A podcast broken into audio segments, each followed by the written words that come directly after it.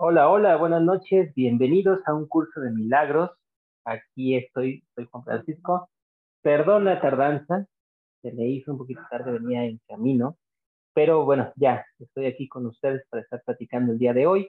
Gracias por lo de estar con eh, los que se pueden conectar. La verdad es que no saben cómo me gusta eh, poder tener esta oportunidad y la oportunidad sobre todo de poder compartir con ustedes un poco de lo que significa eh, el pensamiento. Creo que algo de lo que también he estado aprendiendo durante estos días es que una de nuestras partes de nuestras misiones es que finalmente algunos tenemos una misión como es esa de comunicar y que eh, es importante lo que tengamos que estar comunicando, porque sabes que todo lo que está pasando en este momento está subiendo al campo cuántico y el campo cuántico significa todo lo que estamos aportando a, la vida. Y la pregunta sería, ¿qué es lo que estás aportando tú en este momento a la, a la existencia o a la existencia de todos los demás? Creo que nuestra misión tendría que ser aquella de que pudiéramos aportarle algo. Creo que muchos queremos eso, tener un mundo mejor, queremos estar teniendo o aportando algo más a lo que estamos teniendo para nosotros y para nuestros hijos. Por lo menos esa es como mi, parte. Y a veces es tan difícil porque pudiéramos pensar qué puedo aportarle yo a este mundo, qué le puedo aportar a lo que estoy haciendo. Y la realidad es que no necesitamos hacer muchas cosas en grande, sino con que hagamos finalmente las pequeñas cosas que nosotros tenemos, aquellas cosas que son eh, eh, como esa parte de ti. Eh, y eso es lo que finalmente va a provocar el cambio.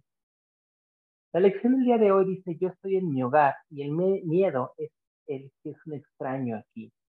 Esta idea suena como muy bonita, suena como muy romántica, pero creo que si la podemos empezar a pensar o a tomar, creo que es algo bastante, bastante real. ¿Y cuál es esa parte? Dice, el miedo es un extraño en los caminos del amor. Identifícate con el miedo y te vuelves un extraño ante tus propios ojos.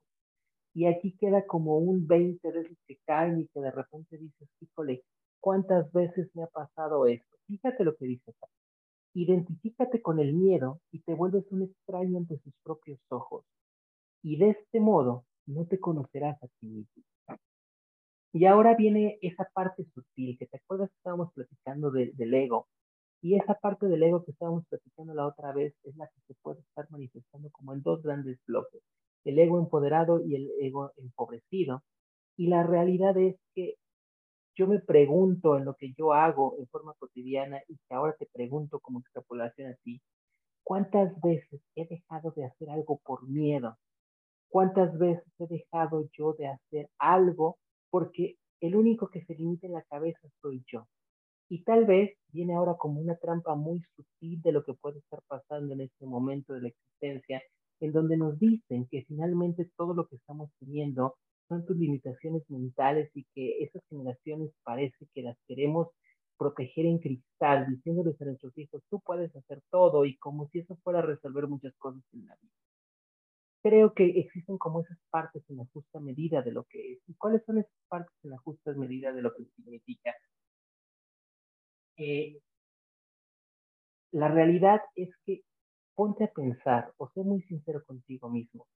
¿Cuántas veces has dejado de hacer algo tú porque tienes miedo hacia lo que dirán de ti, hacia lo que puedes hacer, hacia lo que no puedes hacer o hacia lo que significa dudar de tus capacidades?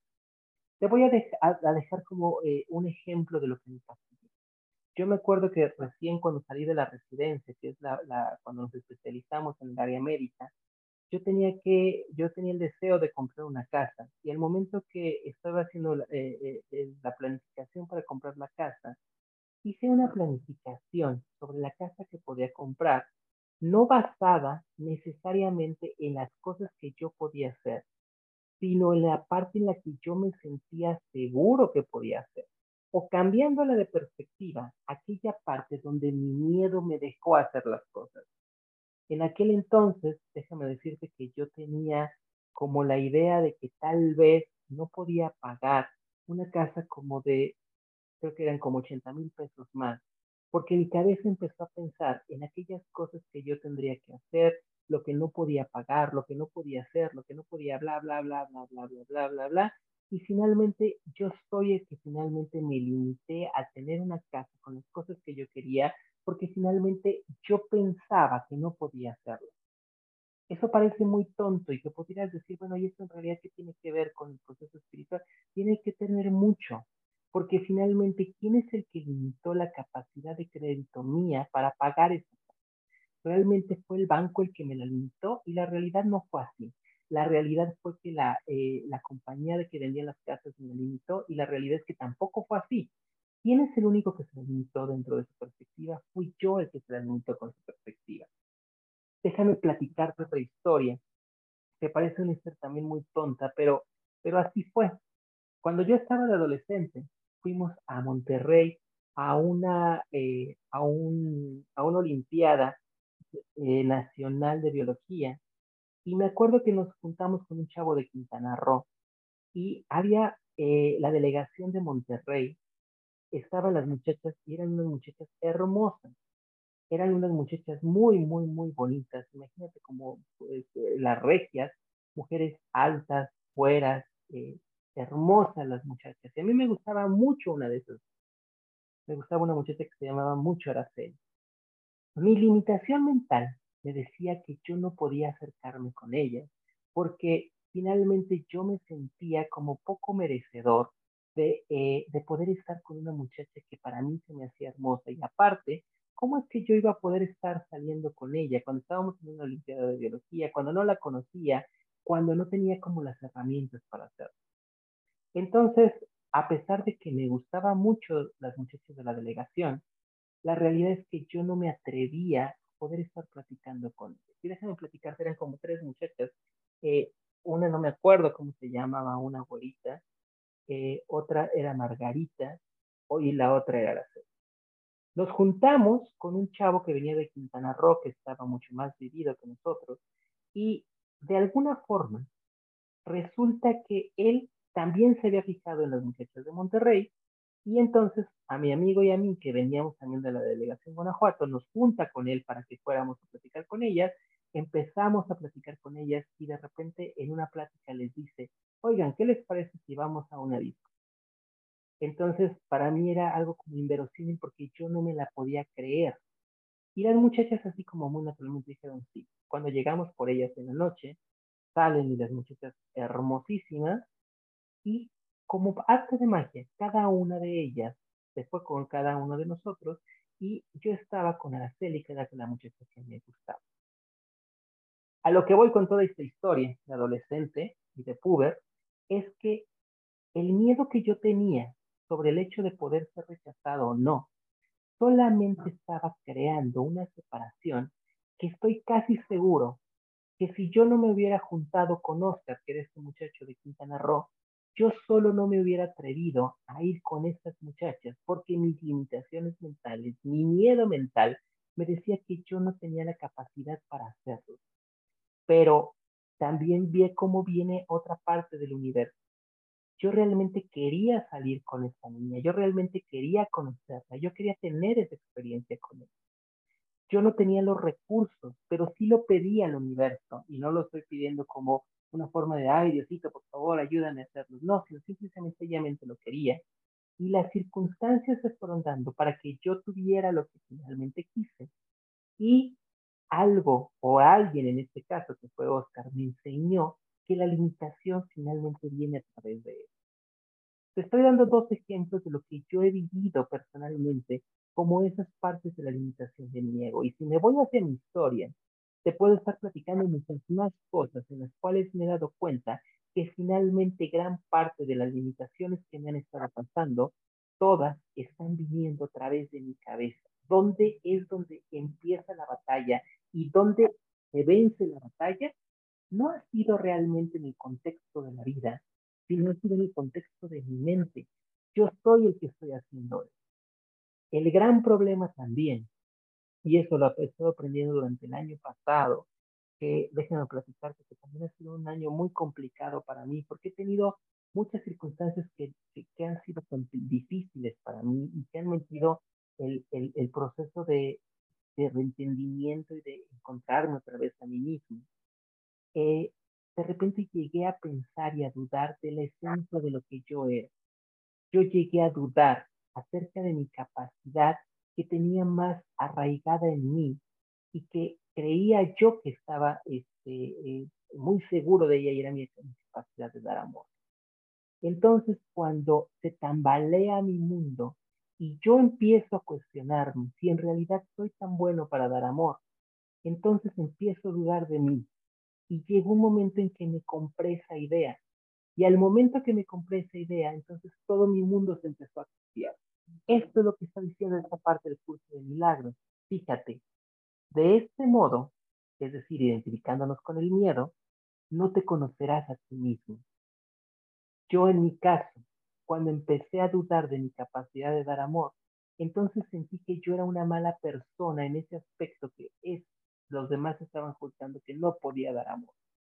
Y entonces algo de que lo, era, lo que era mi esencia, de lo que es en verdad mi verdadera existencia, empezó a hacer cada vez más pequeño y más pequeño y más pequeño. Yo dudé de mí mismo. Empecé a creer una realidad alterna en la que yo no era capaz de amar como se tenía que hacer. Y ahora esto extrapólalo a muchas relaciones. Últimamente el mundo moderno nos enseña a hablar tanto sobre lo que vienen siendo los narcisistas. Y yo no sé si lo has escuchado en una y otra ocasión. Yo no soy psicólogo para poderte hablar sobre este tema, eh, ni tampoco soy el experto para podértelo decir.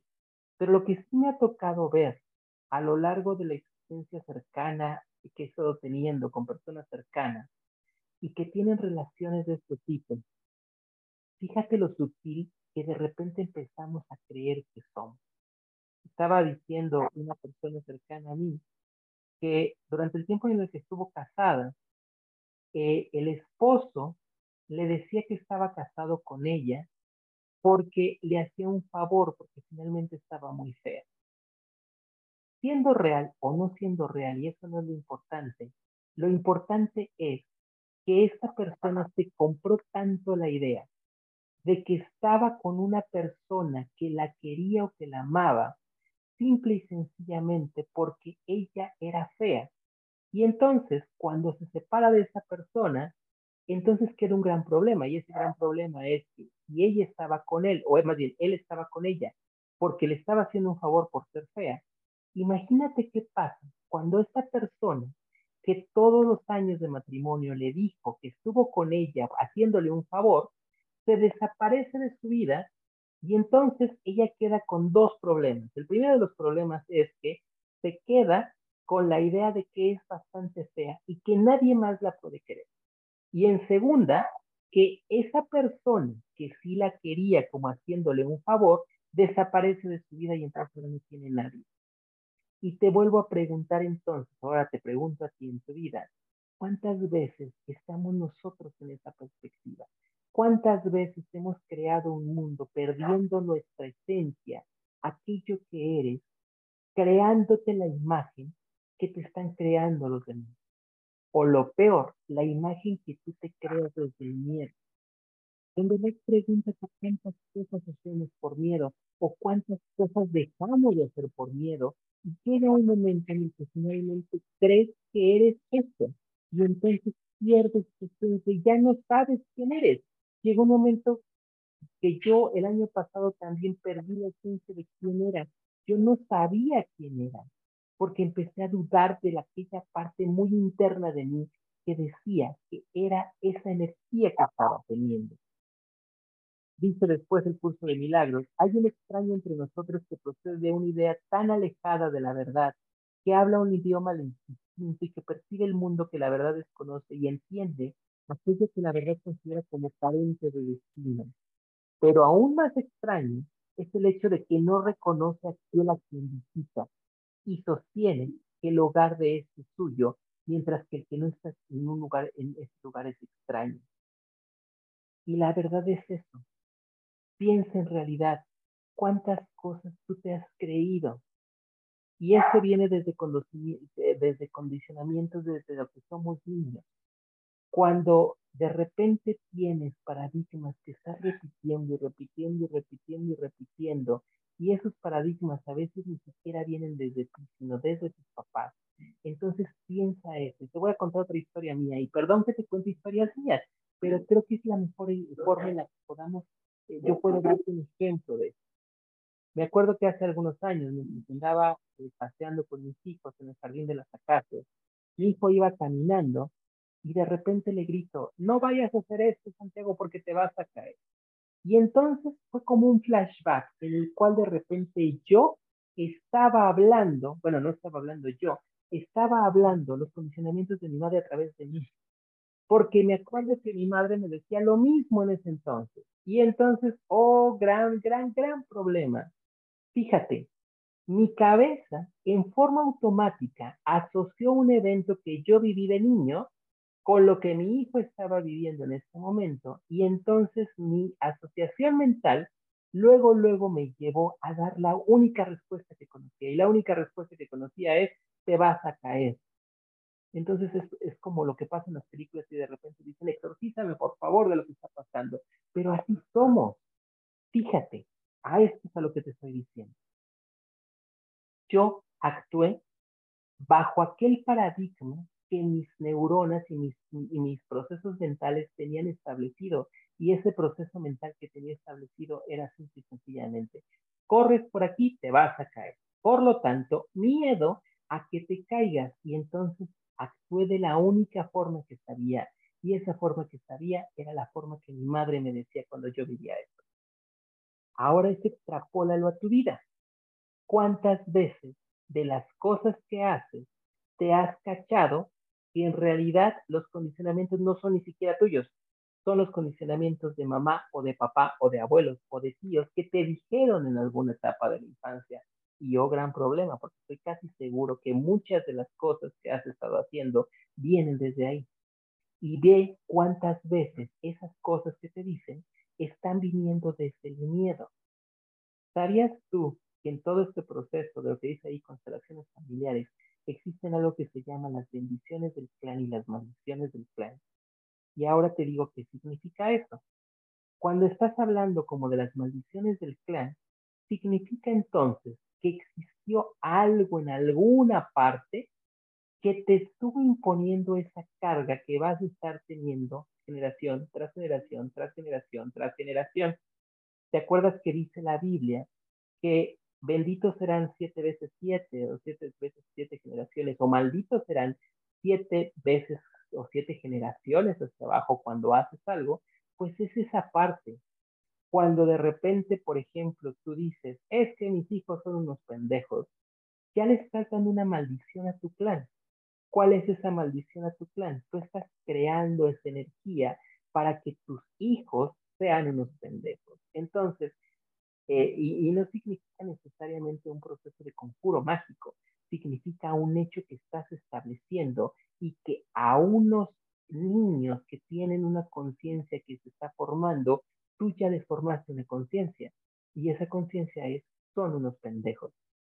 ¿Qué es lo que tienen metido dentro de sí que soy un pendejo? ¿Qué van a transmitir? Soy un pendejo. Entonces viene como esa maldición del clan que está teniendo. Y ahora te voy a poner otro ejemplo, un ejemplo de, película. ¿Te acuerdas de la historia de Forrest Gump? La película de Forrest Gump donde de repente salva al teniente Dan. El teniente Dan tenía una maldición de familia. ¿Y cuál era esa maldición de familia? Acuérdate de la película. El teniente Dan estaba destinado, y fíjate lo que te estoy diciendo, destinado a morir en la guerra de Vietnam. El enojo del teniente Dan con Forrest Gump es que lo salva de Vietnam. Y él se lo dice, es que yo no me debiste de haber salvado. Y hasta te ponen una, una imagen y una, escena en donde se ve el teniente Dan que cae en Vietnam y luego pasa su familia en la Segunda Guerra Mundial y luego pasa otro en la Guerra de Independencia de Estados Unidos. ¿Qué te está diciendo esto? Existe una programación en todo su plan para que finalmente los hombres tengan que morir en la guerra. ¿Por qué? Quién sabe, tal vez porque era bueno, porque el tatarabuelo fue un héroe, porque fue un patriota, yo no sé qué chingado le haya pasado al teniente Dan. El punto es que era el condicionamiento que él estaba teniendo. Por lo tanto, todos los hombres de esa generación están teniendo, todos los hombres de ese linaje tienen esa, esa parte. Existen otras que son las bendiciones familiares. Las bendiciones familiares son aquellas cosas que tú haces por los tuyos como para poderles ofrecer algo bueno, como por ejemplo, supongamos que en una, en una familia, una mujer, eh, las mujeres tienen que estar resguardadas en la casa a las 8 de la noche.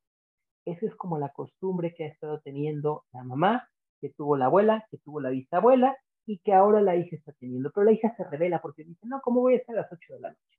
Y la mamá le dice, es que lo estoy haciendo por tu bien.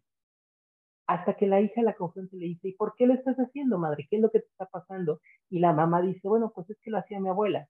Y le preguntan a la abuela y la abuela dice, pues no lo sé, pero vamos a preguntarle a la bisabuela porque así lo hacía. Y entonces resulta que la bisabuela le dice, ah, porque entonces en la época de tu tatarabuela, que estaba en la época de la revolución, para una mujer que saliera en la noche era complicado porque podía tener eh, el riesgo de que la violaran y que consideraran que era una mujer de la mala muerte, de la, de la mala vida y la repudiaran.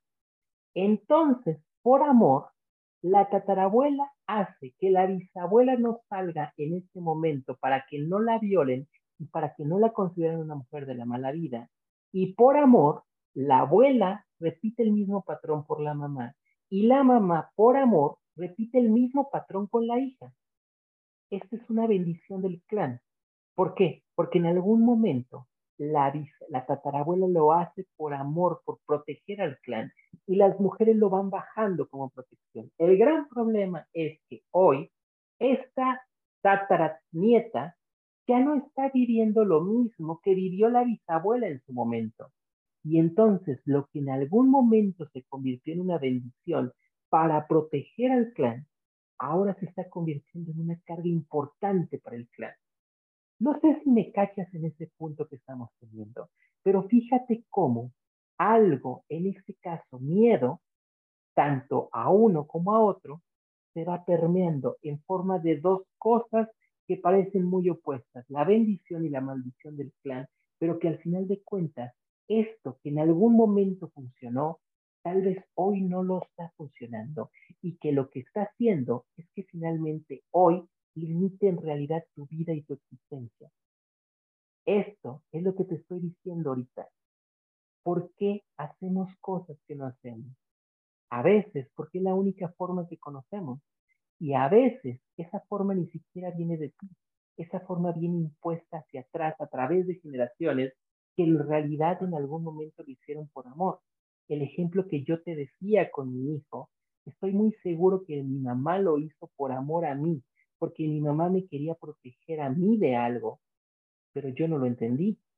Yo lo asumí como un evento que era real y que estoy bajando a la siguiente generación de mis hijos en forma automática y que estoy limitando tantas cosas.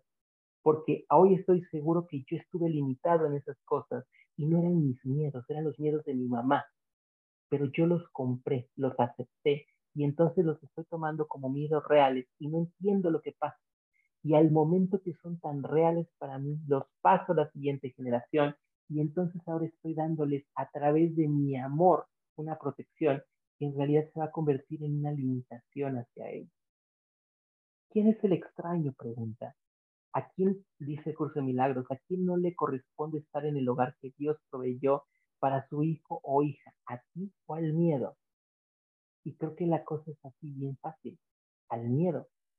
Nuestro miedo es aliado. ¿Te acuerdas que la vez pasada, el viernes pasado, hablamos sobre esto? Es uno de los herramientas que nos permite vivir en este mundo, pero cuando perdemos la perspectiva, entonces el miedo se convierte en eso que nos empieza a anclar, nos convierte en, aquí, en esto que no nos deja crecer y ser lo que estamos haciendo. Creo que esto podemos hacer, hacer esto. Lo que tenemos que hacer es empezarnos a dar cuenta de por qué hacemos las cosas. Y en veces, o en muchas veces, esto que nos está llevando a eso es, tenemos miedo. Nuestro miedo más grande, dicen algunos, es a la grandeza que nosotros somos. Es decir, a permitirnos darnos cuenta de eso. Y eso es lo que dicen los pueblos de Barras Access. ¿qué pasaría si hago esto? ¿Qué más puede pasar si hago esto? yo te preguntaría el día de hoy, ¿qué es lo que está pasando en tu, en tu existencia que te está limitando en tu existencia? Dice la última parte de la lección del día de hoy, Cristo no se olvida de nadie. No deja de darte ni uno solo de tus hermanos para que los recuerdes a todos, para que tu hogar sea pleno y perfecto como fue establecido, y Él no se ha olvidado de ti. Y eso es un gran mensaje de esperanza. Creo que en nuestra esencia somos en verdad esos seres potenciales y a lo mejor no como lo queremos pasar a la generación cristal, quisiéramos tenerlos como en una burbujita para que no les pase nada, eso no es así. Pero sí tenemos esa capacidad para poder crecer en tantas cosas, para poder ser tantas cosas. Solo necesitamos darnos cuenta de qué es lo que nos está limitando. Pues no sé qué es lo que te está apareciendo la lección del curso de milagros del día de hoy. Me gustaría si me puedes retroalimentar sobre esto. Y de la misma forma también te invito para que este eh, sábado 24 de junio nos acompañes al taller de constelaciones familiares que va a desarrollar una muy buena amiga y que la verdad creo que es muy, muy buena sobre esto, este, para que puedas tratar a lo mejor de estos temas ella se formó con Brigitte, Brigitte Chapetier, que fue una de las alumnas estrellas de, del doctor Bert Hellinger. Entonces creo que es una muy buena opción si quieres trabajar sobre esta otras partes. Si estás interesado, por favor, mándame un mensaje en inbox o ahí a través de la página de Holistic Lunar. Y pues finalmente no me queda más que agradecerte por haber estado aquí conmigo el día de hoy en un curso de Milagros Guanajuato. Gracias infinitas porque me doy cuenta que esto me gusta, me, da, me gusta poder tener la capacidad para poder compartir contigo lo bueno o lo malo que puede estar aportando.